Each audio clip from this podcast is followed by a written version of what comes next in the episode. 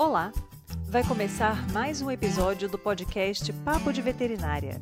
Eu sou Thaís Rocha e uma vez por semana eu converso com profissionais da medicina veterinária sobre trajetória e escolhas que moldaram sua carreira. Esse episódio foi gravado pela plataforma Zoom em 20 de agosto de 2021 e a entrevista está publicada no canal youtube.com/papo de veterinária. Você já ouviu falar em medicina veterinária sistêmica? Essa é uma abordagem recente da nossa profissão, que advém do estudo das constelações familiares e abre a possibilidade da atuação do médico veterinário não apenas com os pets, mas também com a família multiespécie.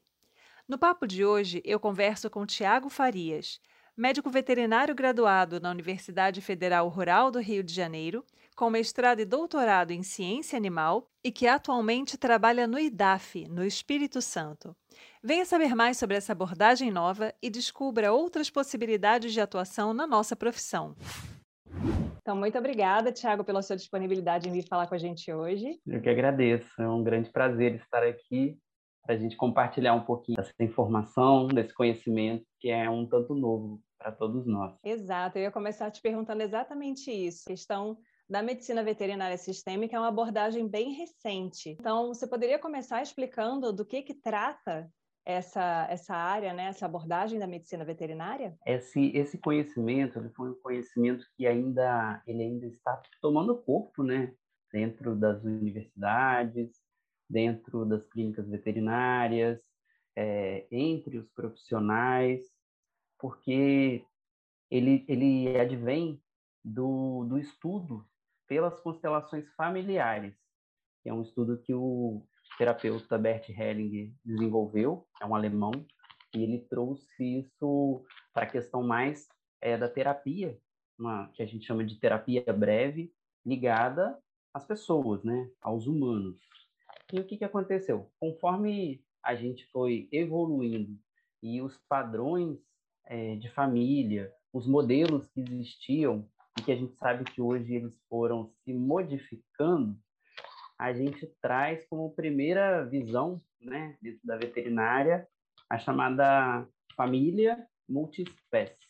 A gente ainda vai ouvir bastante falar isso, né, os alunos já estão escutando falar isso. É um conceito que, que a gente pode dizer sim também que é novo, que ele sai daquele padrão tradicional que era o que os nossos pais, que eram os nossos avós sempre falavam da família tradicional e a gente sabe que esses padrões de família eles alteram, eles vão se modificando. Então eu posso falar de família hoje, é, por exemplo, a minha família, eu sou casado, tenho dois filhos e é, eu posso dizer que eu sou encaixado numa família chamada tradicional. Mas hoje existem famílias, por exemplo, monoparentais, pluriparentais, onde a gente vê que os cuidados ali com a criança, com, né, com os agregados que a gente tem, né, as pessoas vêm, um tio, uma tia, um avô, uma avó vem morar dentro daquele lar, e aí a gente vai vendo que a família vai, vai se modificando, tem vários padrões de família. E o que a gente foca para a veterinária, da família multiespécie, é quando a gente traz né, os pets, que hoje são milhares, são diversas é, espécies que as pessoas trazem para dentro dos nossos lares, e eles passam a ter uma, uma visão, né, para quem para quem está tá morando, quem está habitando ali de família. Quantos de nós não estamos, né? Eu não trabalho com a clínica, mas para os alunos, para as pessoas que estão lá recebendo esses animais dentro é, daquele espaço, a pessoa chega com o animal e às vezes a primeira fala que ele traz para o médico veterinário é: Doutor, eu estou com meu filho aqui né? Ele usa esse termo, estou com meu filho, é, salva ele, cuida dele, aconteceu isso, aconteceu aquilo. E aí as pessoas param, passam a tratar como um ente da própria família. Então, por isso que, quando a gente vai falar de medicina veterinária sistêmica, a gente não pode deixar de incluir ou de falar é, de família, porque a gente está tratando, sim, de um ser que chega ali, um ser que não sabe é, falar, mas ele sabe, ele sabe se expressar. E tudo aquilo que ele está sentindo, né, a dor, ou algo que está mais chamando atenção ali para que o tutor traga para a gente poder é, olhar esse animal, aquela forma com que, com que esse animal se apresenta, quando a gente coloca o olhar da medicina veterinária sistêmica para esse animal, a gente amplia, porque aí a gente deixa de olhar só a doença, o que está ocorrendo, e a gente passa a olhar como um todo. Então, a gente vai olhar, sim, para as questões do animal, o que está causando, qual a queixa principal, mas a gente vai ter um olhar especial também para aquele ambiente, onde ele está vivendo, aonde, como que ele está sendo criado, que tipo de, de, de, de informação e de, é, como que eu posso dizer, de algo que está chegando para ele que pode estar tá desencadeando esse processo que ele está passando. Então, não dá para a gente ser específico. É, depois eu posso dar alguns exemplos para você de casos que a gente vem acompanhando, mas assim são é um leque muito grande que que, que vai desde comportamento, é, problemas bem específicos é, nos nossos nos sistemas dos animais, de aí eu digo sistema gastrointestinal, sistema neurológico, isso vai se ampliando, né? Até a marcha do animal às vezes pode pode ser modificada por algo que ainda não está sendo percebido, reparado, quando a gente coloca essa visão que ela é bem mais ampla. Então, Tiago, essa, essa abordagem ela é bem interessante, né? Como você comentou, ela é bem nova e aí acaba tendo, enfim, uma visão bem diferenciada com relação à estrutura familiar na qual esse animal se insere né? E a gente sabe que tem essa questão muito latente da humanização dos animais e da agregação de um pet dentro de uma família como um filho, né? Como você comentou. E uma interferência muito grande de todo esse sistema em cima da, da saúde desse animal. E o contrário também pode acontecer? Tem, tem a ver, sim. Às vezes é, são trazidas questões que são vividas ali naquele ambiente familiar e que elas extrapolam, sim, e podem fazer esse, essa, essa, essa situação que você colocou para a gente. É, realmente tem essa possibilidade de, de acontecer. Vamos colocar, vamos exemplificar, né? É um caso que às vezes o tutor ele opta em fazer uma adoção de um animal. Só que quando ele leva esse animal para dentro do lar dele, na maioria das vezes, é, o que se espera é que seja acordado, né? Vamos supor, ele vai falar com a, com a, se o homem resolve adotar, né, um filhote de gatinho e vai levar para casa, e aí ele, ele o ideal é que né, comunique, gente, vou, vou adotar um animal, a gente tem que fazer todas aquelas adaptações dentro de casa, vai ter que colocar uma grade na janela, né, todos os cuidados que a gente tem para ter um gato dentro da, da, nossa casa, muda toda uma rotina.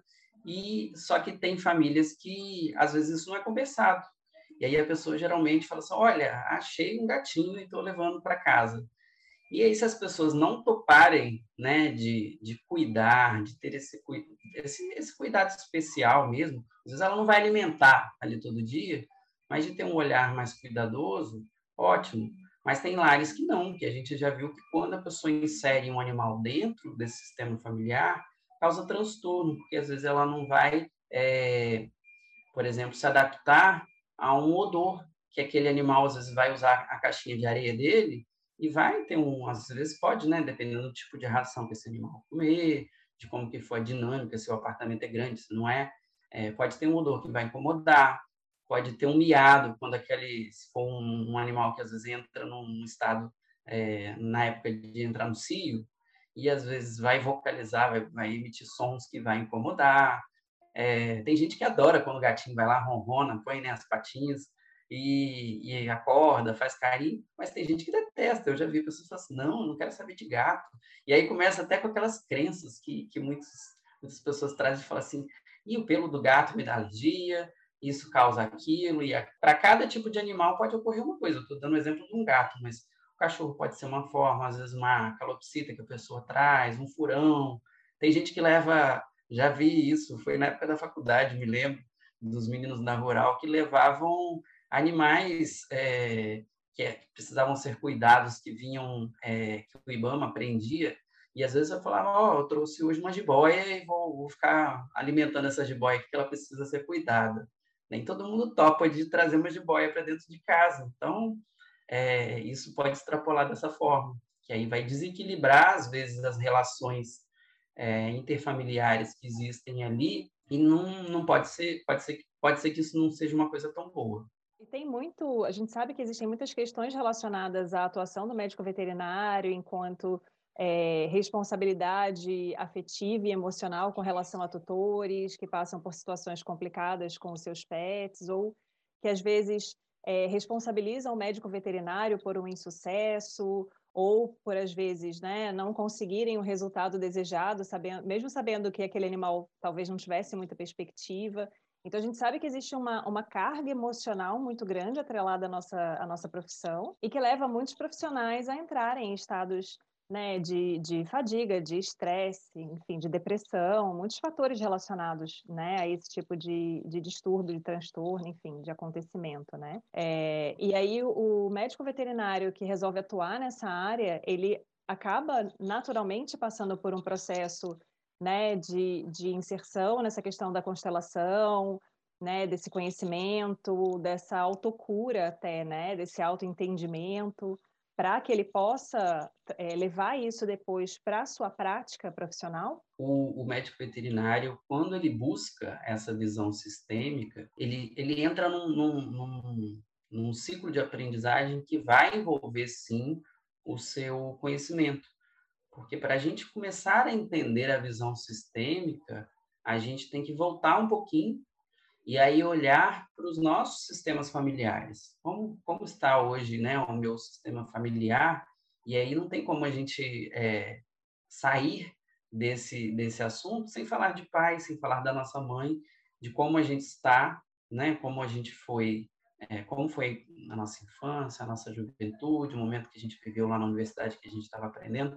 São valores que eles são construídos, que eles têm base na nossa infância, esses valores eles vão chegando para nós conforme a gente vai amadurecendo. E aí, quando a gente é lançado para o mercado de trabalho, para as profissões, a gente não desvincula disso. Muitas das pessoas vão morar fora, se distanciam mesmo né, das nossas raízes familiares, mas elas sempre vão estar atreladas ao nosso sistema familiar. E aí, por que, que a gente fala de autoconhecimento? Porque aí a gente vai começar a entender a gente vai entender, às vezes, um padrão é, de comportamento que a gente repete dos nossos pais. Então, isso acontece de uma forma é, muito natural, conforme a gente vai entendendo, vai olhando para essas questões familiares, a gente vai entendendo o que, que a gente é hoje, né? O que, que a gente é esse médico veterinário é, profissional nessa área, por que, que a gente é, às vezes sente mais conforto, por exemplo, para tal área Hoje eu atuo na parte de gerenciamento do laboratório, é uma área que eu gosto, que eu, que eu, que eu me identifico e que hoje, por exemplo, se você fala assim, você atende hoje, faz clínica de um animal, não consigo, não tenho esse sentimento, essa vontade de, de receber um animal dentro de uma clínica, de fazer todos aqueles cuidados. A gente aprende na universidade. Mas por que será né, que, que a gente tem essas preferências? E a gente vê que o médico veterinário na formação é, é amplo, ele pode né, trabalhar em diversas áreas, mas quando ele vai aproximando do mercado de trabalho, quando ele começa a querer se encaixar, muito do que ele vai buscar, às vezes está dentro dele, que ele vem trazendo essas raízes.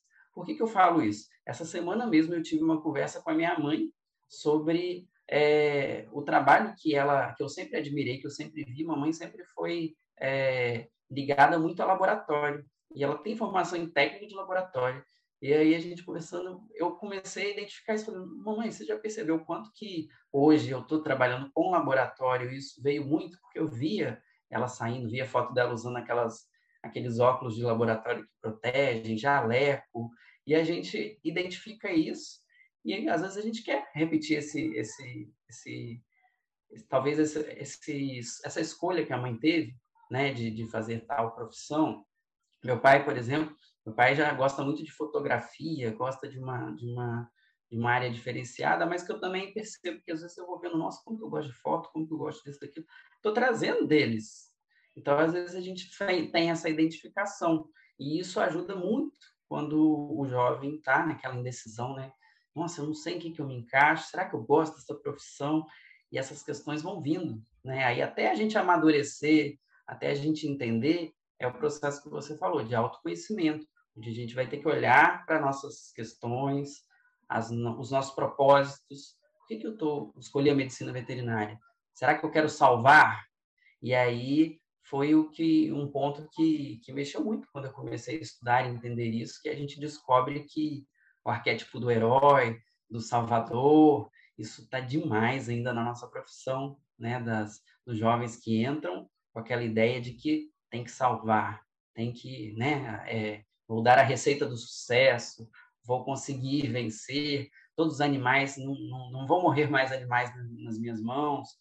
Só que quando o médico veterinário se depara com a morte, com a eutanásia, com as situações de dor, de sofrimento. Essa semana mesmo chegou um vídeo para mim que um, eu estava lá, lá onde eu trabalho, né, no laboratório, só vim trazer uma imagem de um animal que que foi agredido, que estava muito machucado. E aí a gente, quando a gente se depara, né, com essas situações de atropelamento, de morte, a gente tem que estar tá preparado é, para encarar essa situação saber que sim, o animal tem um momento dele que ele vai, um animal não vive para sempre. Então a gente vai entender que ele também tem os processos de adoecimento, tem o processo de morte. E aí isso, isso vai chegando para a gente até que tem gente que encara bem, vai buscar terapia, vai buscar outras ferramentas e segue na profissão. Só que a gente também encontra casos em que o veterinário não dá conta é, e entra no caso do burnout. Fiquei assim, prestando atenção na sua fala, né? E eu já estava um pouco que fazendo essa conexão de o quanto seria importante que os estudantes tivessem acesso a esse tipo de informação como parte da construção de um processo de autoconhecimento, até para facilitar essa escolha de área de atuação. E, e, existe um pouco dessa, digamos assim, de, desse padrão que as pessoas enxergam no médico veterinário, que é o clínico de jaleco, né, num, num consultório veterinário, com seu estetoscópio no pescoço, que atende qualquer espécie de animal, porque você, como médico veterinário, provavelmente ouve, né? Ah, o meu peixe está esquisito. E aí, será que você não sabe me dizer o que, que eu posso fazer? Ah, um frango está doente, ou o cachorro, ou o gato, e às vezes isso está muito distante da área que a gente trabalha. E eu acho que muitos estudantes, quando entram no curso, têm também essa visão, né, restrita com relação às áreas de atuação que a profissão oferece, e muitas vezes se sentem excluídos ou menores se não têm afinidade por essas áreas, né? A pessoa che chegar à conclusão lá no sexto, sétimo período que ela não gosta de nenhuma das clínicas, não gosta de cirurgia, não gosta de reprodução, a pessoa já se sente um pouco, muitas vezes, eu, eu vejo, conversando com alunos, às vezes eu escuto isso, a pessoa se sente um pouco menos pertencente àquela profissão, né? Então, Sim esse, esse conhecimento seria bastante interessante para a pessoa exatamente desenvolver essa visão, né? Com relação a, a por que possivelmente eu me encaixo melhor em uma determinada área e não em outra, e de onde vem isso em termos de né, origem, família, criação, enfim, uma série de, de questões aí, né? E aí, Tiago, é, o que, que existe, né, que as pessoas podem ter acesso com relação à formação e informação nessa área? Como é que as pessoas que têm interesse, as pessoas que acham bacana, que eventualmente às vezes nem têm contato com a constelação familiar, né, tipo para pessoas, mas estão no curso de veterinária, despertam esse interesse, como elas podem fazer para procurarem aí conhecimento nesse campo que é tão novo. É um campo novo e complementando o que você estava falando sobre sobre essa questão da importância da gente trazer isso para os alunos que têm formação, eu acho que que a medicina veterinária, os cursos eles vão é, seguir para talvez uma disciplina ou alguma disciplina optativa, algo que traga é, essa informação para poder que eles tenham acesso. A gente, por exemplo, na nossa formação, a gente não teve né, esse tipo de, de orientação mas eu creio que os cursos vão evoluir para que coloquem né, um, uma disciplina desse tipo e é onde consegue trabalhar nessas questões é, com os alunos para que eles enxerguem isso. Que muitos, eu já conversei com, com, com, alunos, muitas pessoas que às vezes entram na profissão, não só na veterinária, já vi isso na medicina, já vi isso na engenharia, na advocacia, que às vezes quando a pessoa está formando, aí começa assim, a se auto-identificar, a se entender, fala assim, poxa, eu estou fazendo universidade só para agradar meus pais. Eu conheci uma pessoa que fez medicina, ela terminou a medicina, ela falou assim, foi lá, entregou para o pai dela, falou assim, ó, esse é meu diploma de medicina, mas eu não vou fazer medicina, eu quero fazer outra coisa.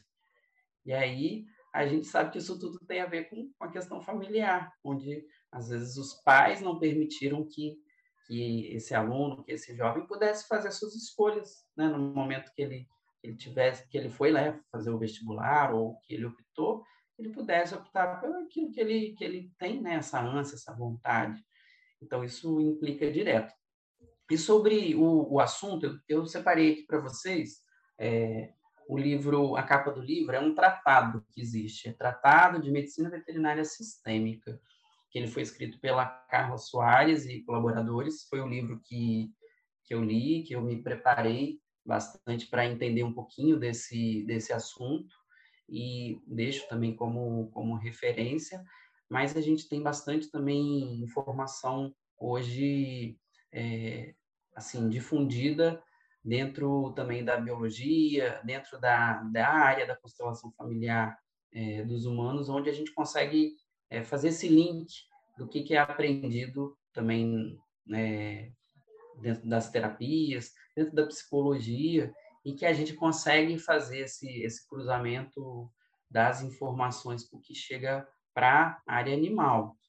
E hoje eu indico sempre, tem um Instagram, que é o da Medicina Veterinária Sistêmica, que a gente encontra as postagens, informações sobre workshop, sobre cursos, porque é uma busca que dificilmente a gente vai achar é, publicação científica, por exemplo, né, falando disso, é, informações fora do Brasil, um assunto novo ainda, então as coisas ainda estão começando a chegarem.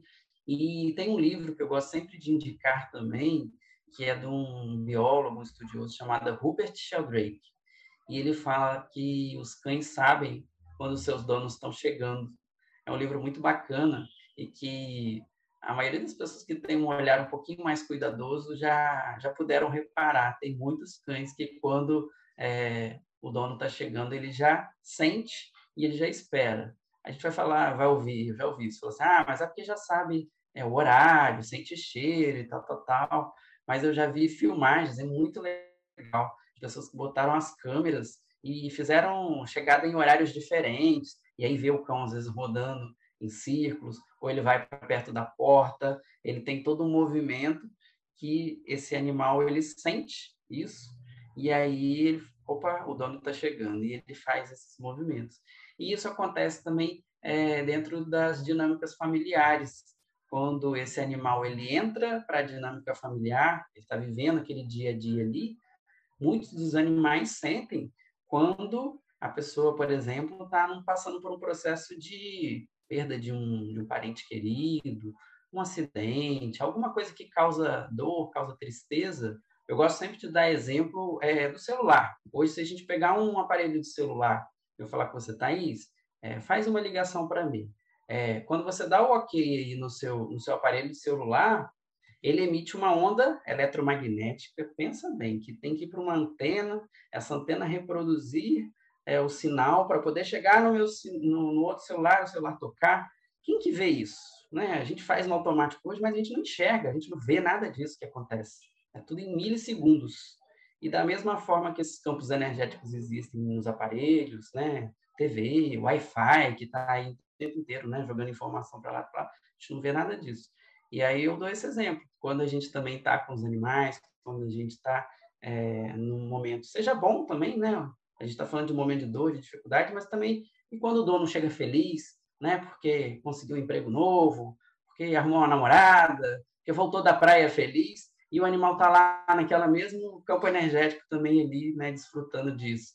Então isso também tem tem tudo a ver com esse campo que a gente emite, né? Nós somos é, células vivas e a gente tem todo o nosso eletromagnetismo, a gente tem a nossa água toda circulando no corpo, que tem né, os polos positivos, os polos negativos, e é, é uma informação ainda que precisa ser estudada, que ainda tem muita coisa para avançar, mas que eu fico, quando eu entro nesse assunto, esse é um assunto que, que eu gosto muito de, de falar, de difundir, porque a gente precisa divulgar um pouco, sair um pouco da ciência, né, de de quando a gente está ali naquele estudando uma, um ciclo de Krebs, um ciclo que é muito explicadinho do que, que acontece, é, os canais de sódio e potássio, tudo ali na, na, na ciência, mas quando a gente vai para a parte fenomenológica, que a gente usa isso, que a gente não consegue explicar, não consegue é, definir muito bem ainda, aí que a gente amplia né, esses horizontes para o sentir, que eu acho que o,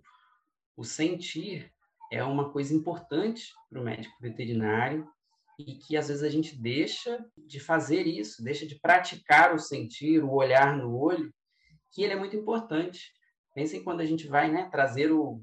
A gente não, quando o tutor vai trazer o filho dele, ou aquele animal que para ele é considerado tão importante, ele vai trazer para você, ele quer segurança, ele quer que a gente olhe nos olhos, o sentir ali naquele momento, a segurança toda que a gente passa, o tutor ele sente, o animal sente.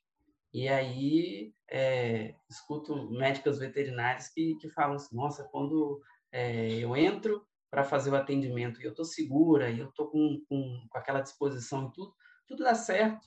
O animal, às vezes, que era agitado, às vezes ele fica quieto, ele deixa canular uma veia, ele, ele entende que ele está sendo cuidado, e a gente ouve isso né, na clínica, as pessoas falando, ah, parece que ele parece que ele conhece, parece que ele sabe quando vai ser vacinado, parece que não sei o que, então está sentindo todo esse campo energético. É bem interessante, né? Deixa claro que assim, algumas pessoas é, são muito críticas com relação a coisas que elas não entendem e às vezes partem para aquela questão do eu não aceito porque eu não consigo ver e para mim não é palpável e tá tudo bem, né? Sim. As pessoas não têm que é, se identificar com todas as linhas, com todas as abordagens e abraçar tudo e acreditar em tudo, mas existem perfis de pessoas que têm essa sensibilidade maior e que têm, é, às vezes, essa necessidade de chegar a esse nível de conhecimento né? E para as quais essa, essa área, né, que está em pleno desenvolvimento é extremamente interessante, né? E para grandes animais não tem nada ainda, né? Tem algumas pessoas de São Paulo, a Silvia Calian, eu já vi algumas postagens também de pessoas que estão começando a ter o, a ter o olhar mais sensível para, principalmente os equinos. Os equinos, eles, a gente percebe que eles são um pouco mais sensíveis também é, e quando a pessoa que, quem pratica a monta, quem pratica é, essa proximidade com o equino, pode falar isso melhor do que eu, eu não tenho experiência. Mas é uma conexão que existe é, de carinho, de, de admiração, de respeito, quando a pessoa está é, naquela conexão com o animal, seja um, um digamos, um animal é, muito próximo da família, que está ali dentro do estábulo, que as pessoas às vezes vão no final de semana e usam aquele, aquele animal para uma cavalgada, para um passeio, mas tem esse, esse afeto, isso é muito interessante. Quando é para animal é, de produção, né, por isso que eu acho que a questão, é, se a gente for colocar para os bovinos, esses animais geralmente eles eles estão aí para nos servirem, né, para poder é, explorar para a área do leite, para a área da, da carne, e aí eu acho que essa conexão é mais difícil, né, da gente entender, de aproximar, porque eles têm vida, a vida mais breve, né, a vida da produção, né, que a, a, a gente sabe que isso é rápido. E lembro muito bem do, de uma amiga que eu tinha na rural, a chama Érica, que ela tinha um porquinho. E ela era feliz da vida, o porquinho dela era o pet. Ela às vezes levava o porquinho, o porquinho chamava, chamava Arthur. Ela levava o porquinho para a praia, todo mundo falou, gente, mas como pode um porco ser um pet? Sim, aquele animal ele se comportava, ela trouxe para dentro de casa, não sei como é que foi o desdobramento, né? Se, se, o, se o pessoal da casa dela topou na época que ela levou aquele porquinho para dentro de casa. Mas eles tiveram tanto carinho com aquele porquinho, porquinho não foi para bate, porquinho foi, foi viver de forma, né, junto com aquela família. Então, eu acho que as coisas é, têm avançado para aqueles animais que estão próximos da família. E talvez para essa parte de grandes mais para equino. É, é uma área a ser explorada, assim, porque a gente percebe que bovinos é, é realmente bem pouco frequente, mas está sendo cada vez mais é, levantado, né, essa questão do, da preocupação não só com bem-estar, mas também com o comportamento dessa espécie. Então, para a gente compreender melhor qual é a fisiologia, qual é o, a índole né, daquela espécie. E para pequenos ruminantes, tem muita gente que tem pequeno ruminante como pet, né? Que tem lá uma cabra, que tem uma ovelha de estimação e que tem realmente essa proximidade, vira e mexe, assim, é bem frequente. No hospital aqui da, da Universidade de Vila Velha, quando a gente recebe pequenos ruminantes para atendimento, são animais de estimação, não são animais de produção. Então, existe aí um campo também para talvez um, um, a criação né, de, um, de um entendimento, de uma proximidade. E é interessante com o advento aí das redes sociais, né, desse, da gente ver, às vezes, rotinas e abordagens que fisicamente estão muito distantes da gente geograficamente, né? Mas até búfalos, assim, você vê, né? Perfis no Instagram das pessoas botando lacinho no búfalo e, e enfeite no búfalo e abraço búfalo e animais super dóceis. Então, tem é, se desenvolvido bastante isso também com relação a animais de grande porte. Então é interessante né, saber essa informação se, se tem alguém né, pensando em trabalhar nessa área também. É, não sei como seria né, essa abordagem, mas para o cavalo, com certeza. Né? Cavalos, apesar do porte, para muitas pessoas são realmente membros da família. Assim. Se a pessoa tivesse condições de pegar no colo e entrar com o cavalo na clínica, como faz com cão, né, como faz com gato, de ah, meu filho salva, doutor, pelo amor de Deus, muita gente com certeza faria, né? Faria, faria. E um exemplo que dá super certo, e eu tenho, eu tenho essa certeza que, que a conexão é excelente, são, são os trabalhos da ecoterapia. O quão de desenvolvimento que tem, e aí tem publicação científica disso, é, de recuperação de pessoas que têm lesão, crianças autistas, crianças que necessitam é, desse, desse cuidado mais né, atento para pra, as questões que elas precisam de desenvolver e ver o quanto que ela desenvolve ali, porque ela está ganhando confiança. E aquele animalzinho que está sendo montado ali, ele tem todo um trabalho que ele está fazendo ali que ele, ele, ele transmite isso para a pessoa que sente. Ali também é um momento de conexão. E aí a gente pode conversar com quem eu já conversei com pessoas que fazem, levam suíços para ecoterapia é maravilhoso os resultados, o quão, que, o quão é, importante, o quão grandioso esse trabalho. Acho bem interessante. Sim, e aí para matar nossa curiosidade, como foi que você se inseriu nesse meio da medicina veterinária sistêmica? Como foi a sua história com relação a essa área? Ah, bacana. Foi uma história muito, muito, muito, muito legal, assim, que, nossa, eu fico até emocionado, porque eu já estava, eu já tinha um, um, uma vontade, assim, já estava envolvido com as questões da constelação familiar humana, né, onde eu participava, eu fiz, eu busquei primeiro um curso para poder entender, e quando eu entendi isso, é, eu queria entender primeiro a formação da minha família, né, como que surgiu, como que foi é, com os meus avós, os meus bisavós, de onde eles vieram.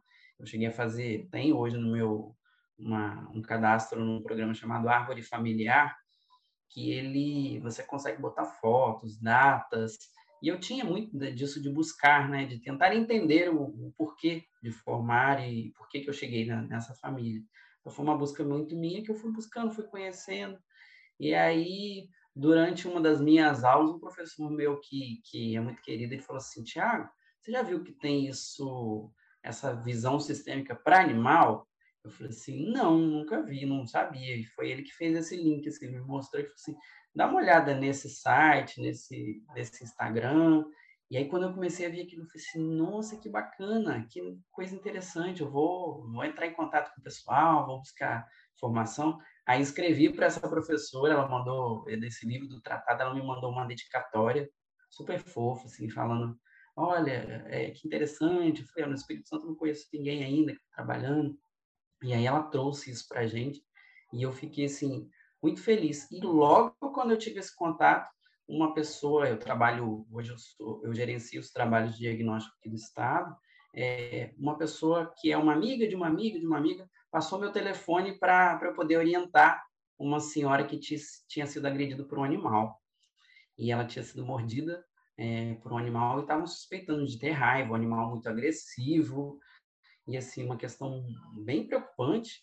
E Tiago, o que, que faz? Eu falei, poxa, eu trabalho num laboratório que faz diagnóstico da raiva, vou identificar, vou falar, né, que tem que lavar, tem que procurar um posto de saúde, dei todas aquelas orientações que a gente aprende para que a pessoa buscasse.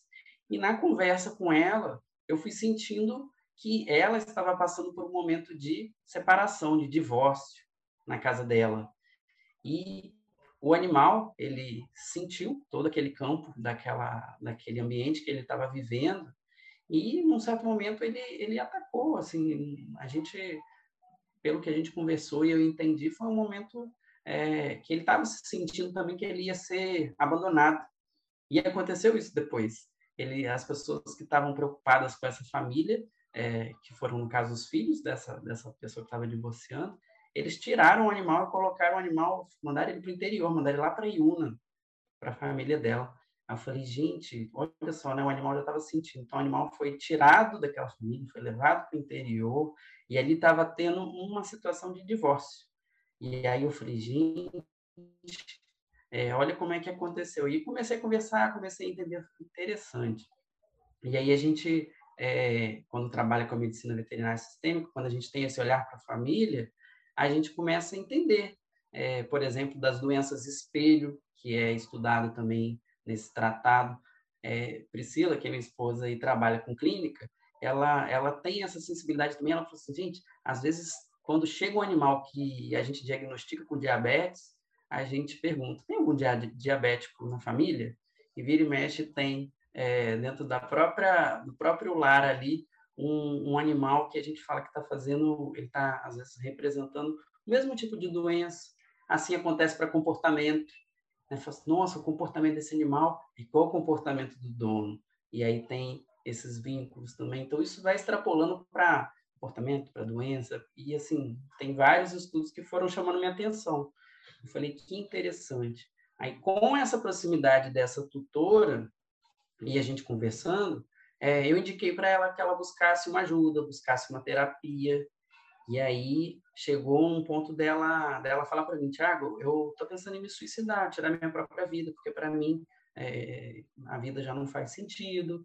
E aí eu fui descobrindo, né, toda nesse, nesse bate-papo com ela, tudo aquilo que envolvia e pude é, indicar para ela. Olha, eu acho que você pode buscar isso, pode buscar aquilo para entendimento e, e ela hoje é, virou, virou uma pessoa muito próxima, é, que e mexe, a gente conversa e tudo, não buscou, não tirou a própria vida, viu que a vida tinha outras saídas, que ela podia ser feliz de outras formas, passou pelas dificuldades do divórcio, sim, mas o animal voltou para ela, que é o final feliz, assim, que ela, olha, consegui trazê-lo de volta, estou passando por, por essas dificuldades ainda e tudo, mas é, foi assim que me motivou. Eu falei, opa, tem alguma coisa aqui que eu quero sabe, me entregar de alma, quero entender.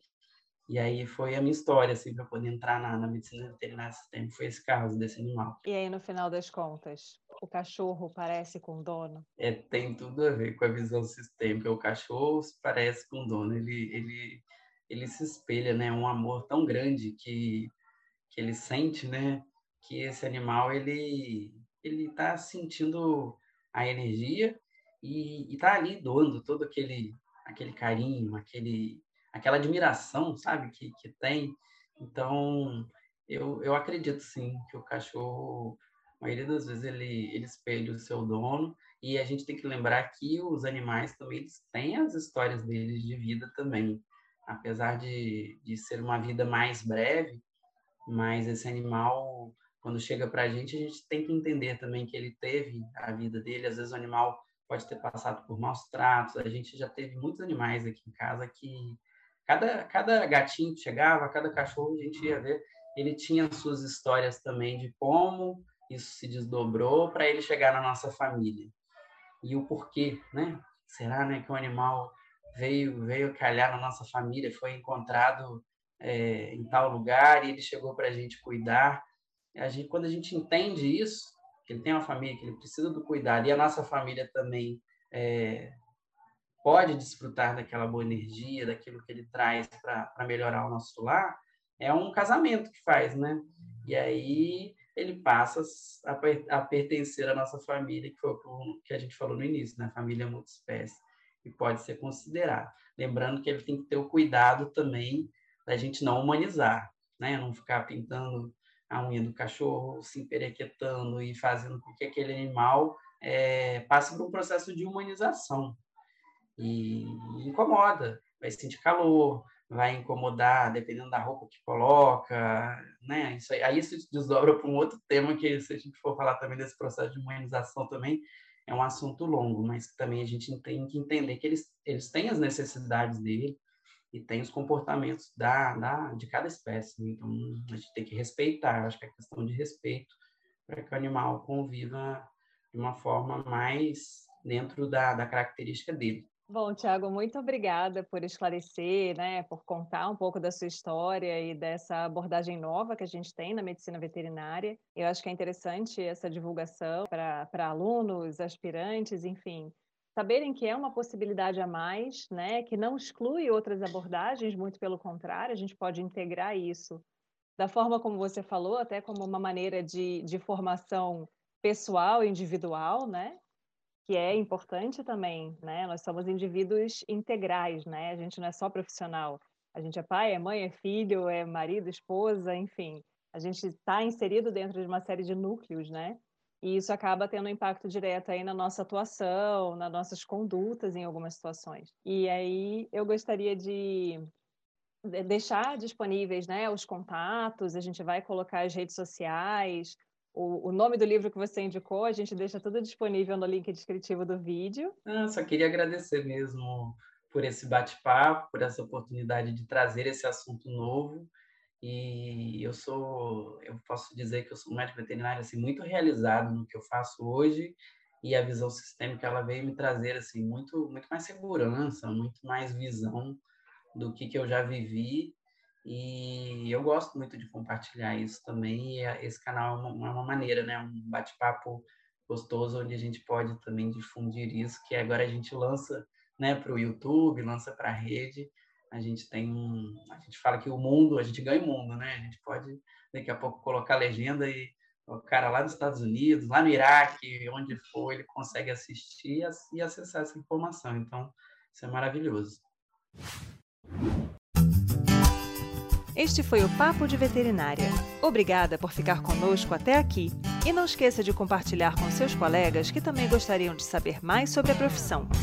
Toda quarta-feira temos vídeos novos no youtube.com/barra Papo de Veterinária. E às segundas-feiras estarei aqui com vocês para mais um episódio. Até lá!